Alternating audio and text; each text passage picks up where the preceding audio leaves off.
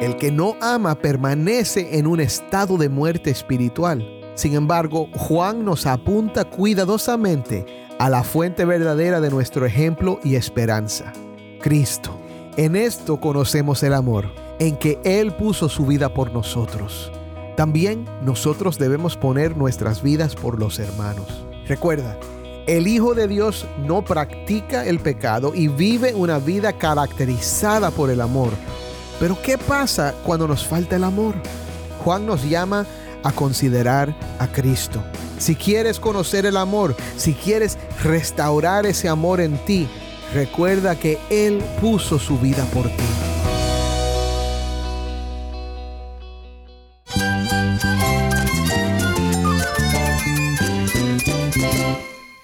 Jesús es nuestro Salvador, nuestro amigo. Cristo es mi guía, Cristo significa todo, pero en primer lugar mi Salvador, mi refugio en tiempos difíciles. Él es nuestra fortaleza. Es la salvación, es la vida eterna. Bueno, Cristo es, es vida. Él es suficiente. Él es el héroe de esta gran historia. Cristo para mí es mi todo. Es todo.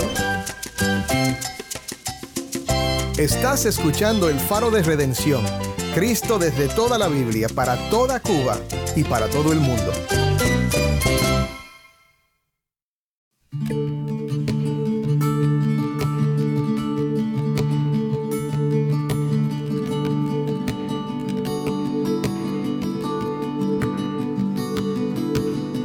Hola, soy el pastor Dani Rojas, el director y locutor del Faro de Redención. Gracias por acompañarme hoy. Hoy comenzamos la segunda semana de una nueva serie acerca de la primera epístola de Juan. El título de la nueva serie es Vivamos en la Luz y estoy seguro de que esta pequeña carta tiene mucho que será de bendición para tu vida. Aunque la palabra evangelio no aparece en esta epístola, todo su contenido apunta al poder transformador de la gracia salvadora de nuestro Señor Jesucristo. En Primera de Juan, los temas de la comunión con Dios, la fe sincera en la persona y la obra de Jesús, andar en la luz, practicar la justicia, amar a otros cristianos y especialmente estar seguro de la vida eterna, están profundamente arraigados en la realidad del Evangelio, especialmente en su poder transformador. Hoy exploraremos 1 de Juan 3 del 9 al 22. Descubriremos cómo este pasaje nos exhorta a vivir una vida libre de pecado y abrazar el amor como sello distintivo de nuestra fe. Exploraremos cómo el amor se manifiesta a través del perdón y la compasión hacia los demás y cómo esto fortalece nuestra conexión con Dios. Veremos que el amor divino puede transformar vidas y fortalecer nuestra relación con Él. Si tienes una Biblia, busca Primera de Juan 3.9 y quédate conmigo para ver a Cristo en su palabra.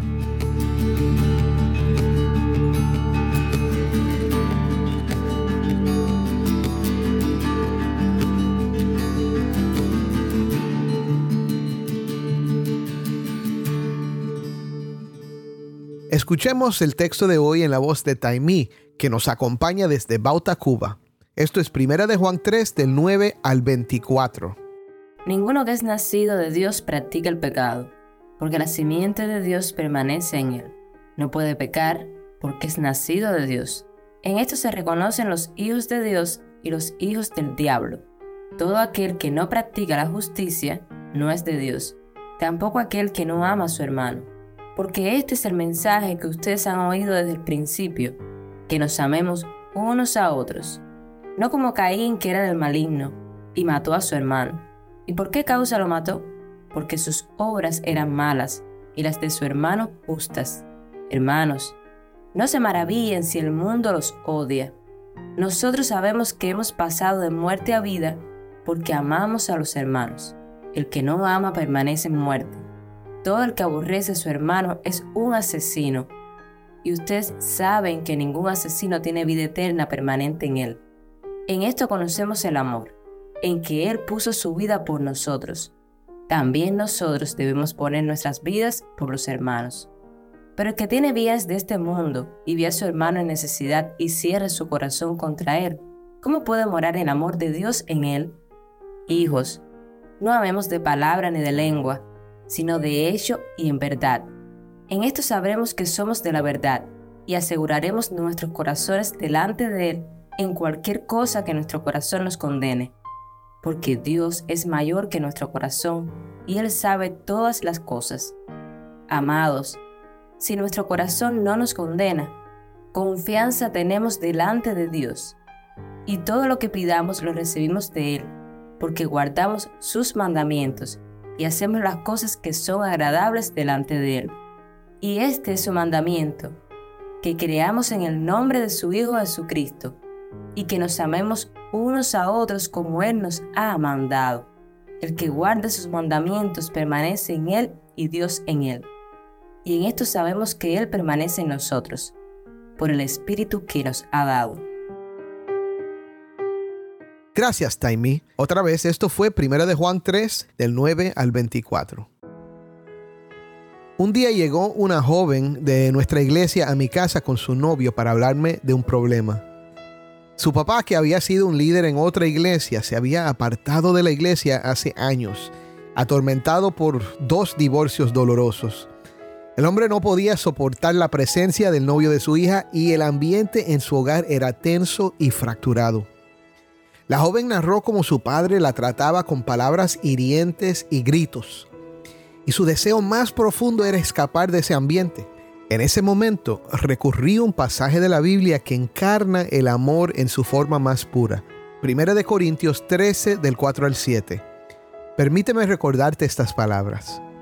El amor es paciente, es bondadoso el amor no tiene envidia, el amor no es jactancioso, no es arrogante, no se porta indecorosamente, no busca lo suyo, no se irrita, no toma en cuenta el mal recibido. El amor no se regocija de la injusticia, sino que se alegra con la verdad. Todo lo sufre, todo lo cree, todo lo espera, todo lo soporta. Ahora le pregunté a la joven, ¿amas a tu padre? Y ella respondió, sí, por supuesto. Luego vino la pregunta crítica. ¿Puedes decir sinceramente que amas a tu padre de esta manera? Su respuesta fue sincera. No. Le expliqué que yo creía que su papá la amaba también, pero que él percibía que la relación de su hija con este joven era una falta de respeto a él y que no sabía cómo responder a ella, por lo que la maltrataba y le peleaba. La joven compartió que cuando se distanció de su novio durante unos meses, su padre la trató de manera diferente, con amor y con cariño. Sin embargo, todo cambió cuando regresó a su relación. Mi hermano le propuse una solución simple pero desafiante. Le animé a meditar en 1 Corintios 13, del 4 al 7, todos los días orando para que Dios le ayudara a mostrar este tipo de amor a su padre. También le sugerí que con el permiso de su papá invitara al novio a pasar tiempo con ellos en casa en lugar de alejarse para estar con él. Le advertí que no sería fácil, pero le pedí que se comprometiera a hacerlo durante dos semanas, con humildad y oración. Dos semanas después, recibí una llamada asombrada de la joven. Pastor, mi papá viene con su esposa y sus hijos a la reunión de célula esta noche. Esa noche el padre cumplió su promesa. Asistió a la reunión y se sentó con su familia escuchando en silencio. Y al final me confesó, pastor, vine a esta reunión porque necesitaba saber qué hiciste con mi hija. Es como si fuera una persona completamente diferente y por primera vez en mucho tiempo tenemos paz en nuestro hogar.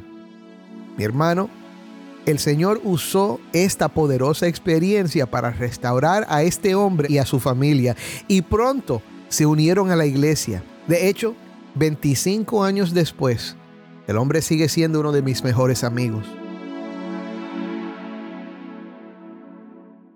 Ahora, esta historia, mi hermano, resalta el poder del amor de Dios para transformar vidas. Es verdaderamente un milagro. Jesús nos recordó que los dos mandamientos supremos son amar a Dios y amar a nuestro prójimo. Todos los mandamientos de las escrituras se resumen en estos dos y como hemos leído en esta epístola, son un mandato. Son un mandato antiguo y eterno. siempre frescos, siempre poderosos, siempre relevantes. La semana pasada exploramos cómo Dios en su amor nos adopta como sus hijos. Esto no es solo un título, es una transformación espiritual, un renacer en Cristo que cambia todo. Nacimos en Adán, desconectados de la vida verdadera que proviene de Dios. Estábamos muertos en nuestros delitos y pecados y éramos hijos de ira, como nos dice Efesios 2.1. Pero por la gracia de Dios recibimos la fe para creer y nacimos de nuevo en Cristo. Gloria a Dios. El pasaje que exploramos hoy no va a ser una exhortación a cambiar por nuestros propios esfuerzos, sino un recordatorio de lo que Dios ha hecho y sigue haciendo en todos sus verdaderos hijos, los que han creído en el Hijo de Dios y tienen a Dios como su Padre. El primer punto de hoy es este. Los hijos de Dios no practican el pecado. Escucha de nuevo el versículo 9. Ninguno que es nacido de Dios practica el pecado, porque la simiente de Dios permanece en él. No puede pecar, porque es nacido de Dios. Ahora, ¿qué significa esto? Primero, que Dios cambia al verdadero creyente de tal manera que sus deseos cambian también.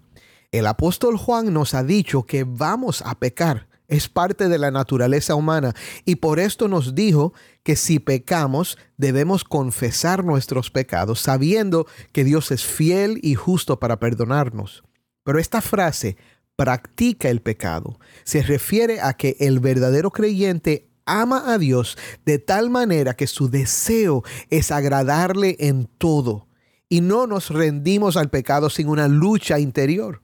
Nos duele cuando caemos y sobre todo cuando reconocemos en nosotros una debilidad en alguna área, pero nos levantamos cada vez por la misma gracia que nos salvó. Ahora, segundo, significa que por naturaleza el verdadero creyente permanece en Cristo. Dice que la simiente de Dios permanece en él. La simiente de Dios se refiere al creyente. Si eres hijo de Dios, tienes una nueva naturaleza y eres una nueva criatura. Y quieres obedecer a Dios, quieres serle fiel, quieres purificarte, así como Él es puro, permaneces en Él.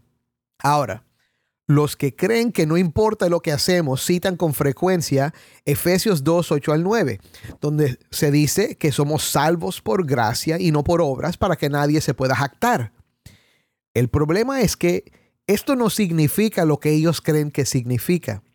Solo tienen que leer el siguiente versículo, Efesios 2, 10 porque somos hechura suya, creados en Cristo Jesús para hacer buenas obras, las cuales Dios preparó de antemano para que anduviéramos en ellas. El Hijo de Dios es hijo por obra de Dios. Esto es lo que significa que seamos hechura suya. Y nos creó para hacer buenas obras y nos dio un propósito, andar en ellas. Y aquí en 1 de Juan 3, el versículo 10 nos está diciendo que lo opuesto es cierto de los que no son hijos de Dios. En esto se reconocen los hijos de Dios y los hijos del diablo. Todo aquel que no practica la justicia no es de Dios, tampoco aquel que no ama a su hermano. Lo que Juan enfatiza es que la característica principal de los hijos de Dios es el amor. El segundo punto es este. Los hijos de Dios aman y perdonan. Primero, nos va a decir algo secundario.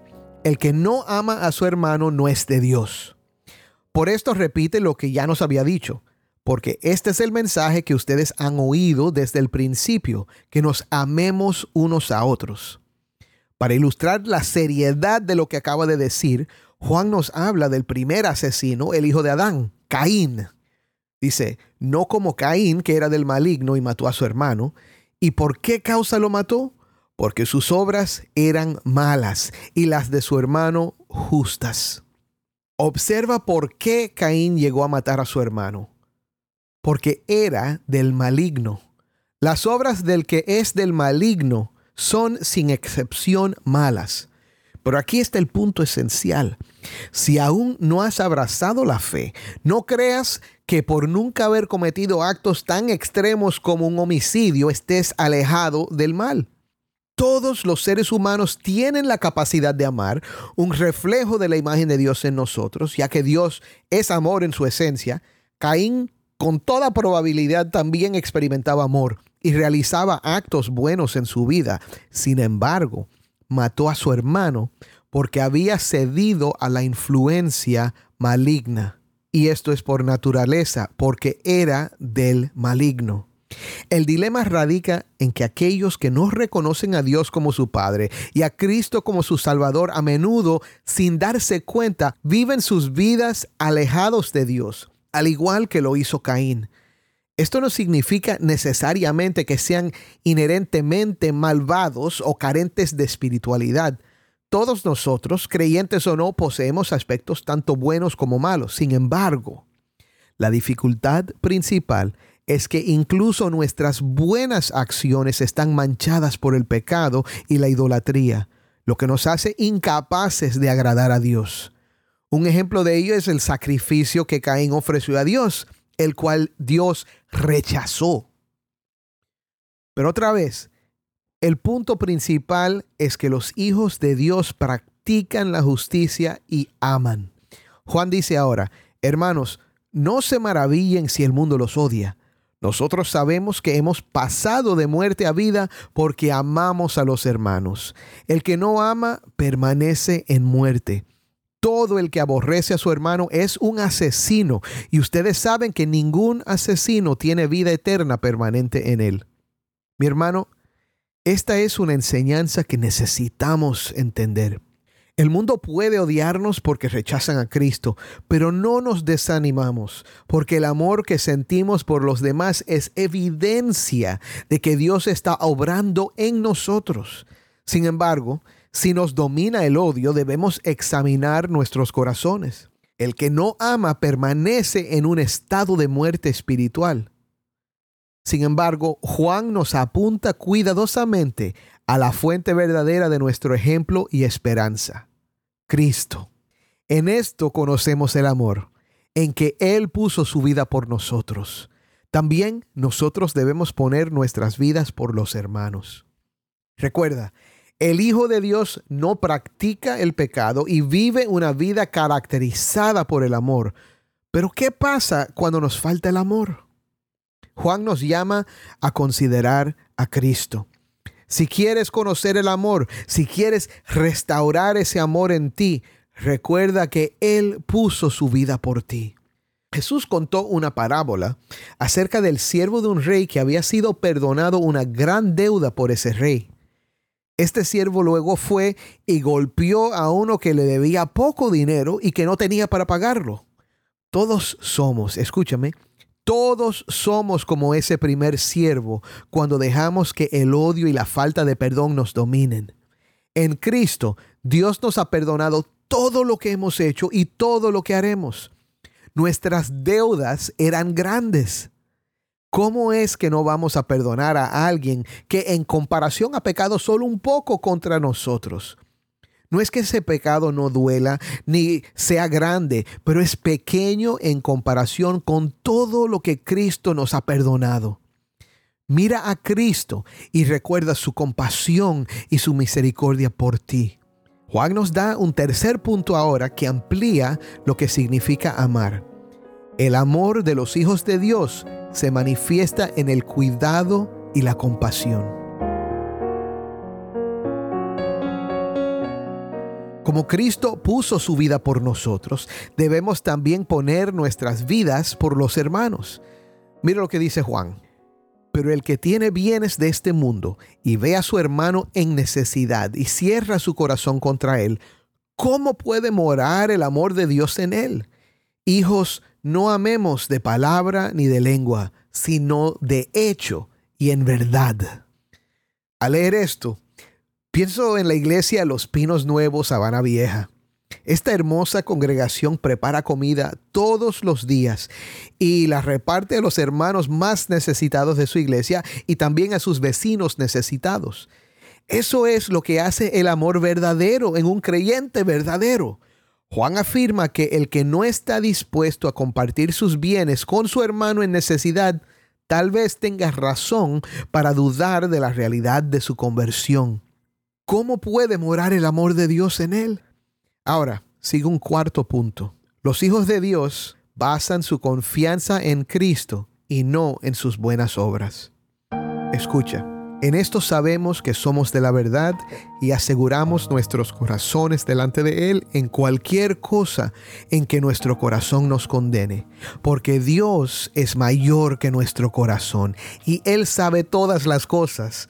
Amados, si nuestro corazón no nos condena, Confianza tenemos delante de Dios y todo lo que pidamos lo recibimos de Él porque guardamos sus mandamientos y hacemos las cosas que son agradables delante de Él. Juan reconoce que habrá momentos en que nuestro corazón nos condene. Ten confianza. Dios es mayor que nuestro corazón. Él sabe todo acerca de ti y aún así te perdona a través de su Hijo. Cuando miramos a Cristo y lo que hizo por nosotros en la cruz, sabemos que tenemos su perdón y que no hay condenación para los que están en Él. Es más, tenemos confianza delante de Él para orar, porque como hijos de Dios guardamos sus mandamientos y hacemos lo que le agrada. Y recibimos su perdón cuando le fallamos. Cuán grande es la gracia de nuestro Señor. Y mira ahora, ¿Cuál es el mandamiento que hemos obedecido que nos da esta confianza? Dice así, y este es su mandamiento, que creamos en el nombre de su Hijo Jesucristo y que nos amemos unos a otros como Él nos ha mandado. El que guarda sus mandamientos permanece en Él y Dios en Él. Y en esto sabemos que Él permanece en nosotros por el Espíritu que nos ha dado. Mi hermano, ¿crees en Cristo? ¿Crees que no hay otro nombre dado a los hombres en el cual podemos ser salvos? Descansa en esto y cree además que Él ha cambiado tu corazón para amar a tus hermanos. El que descansa en la obra de Cristo permanece en Él y ama porque el Espíritu de Dios lo sostiene para hacerlo. Créelo. Amén.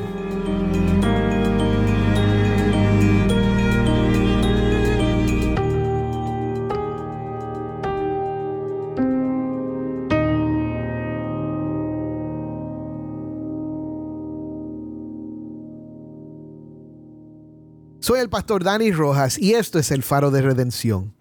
La historia que compartí al inicio no solo es un relato impactante del poder del amor de Dios, sino también una invitación a la reflexión profunda sobre nuestras vidas.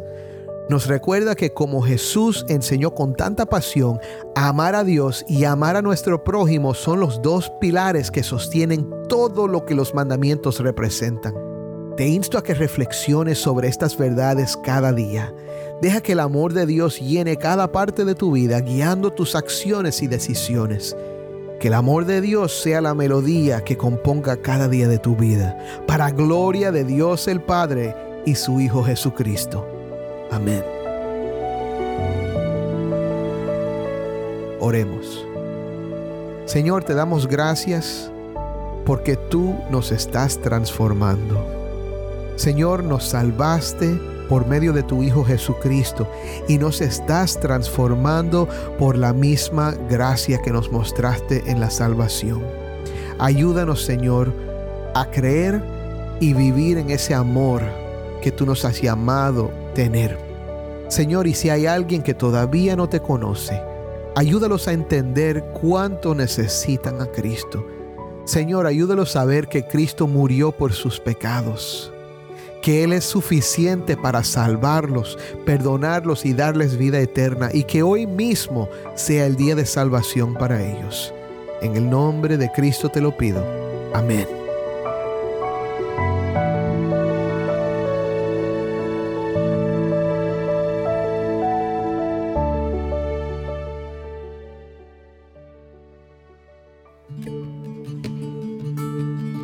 Antes de despedirnos, quiero compartir una oportunidad especial contigo.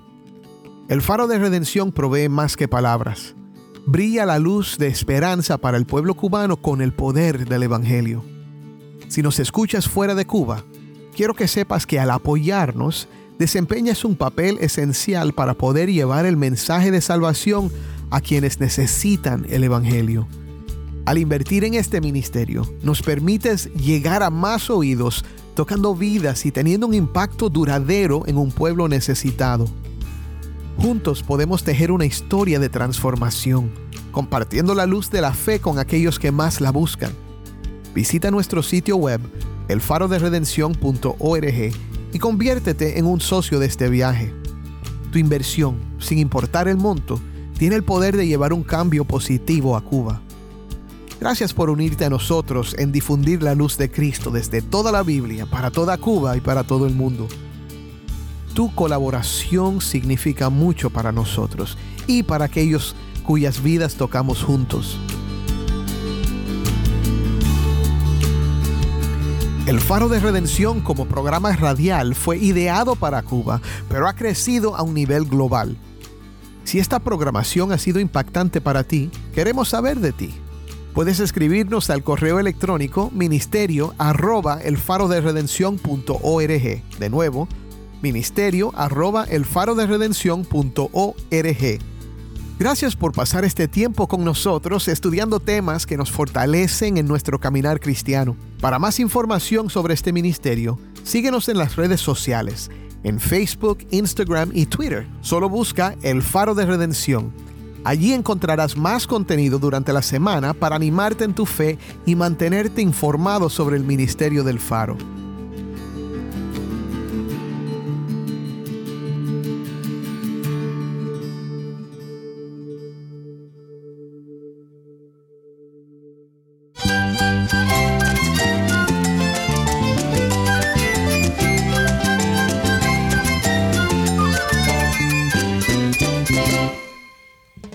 Pastor Dani Rojas. Te invito a que me acompañes mañana en esta serie Vivamos en la Luz. El faro de redención. Cristo desde toda la Biblia, para toda Cuba y para todo el mundo.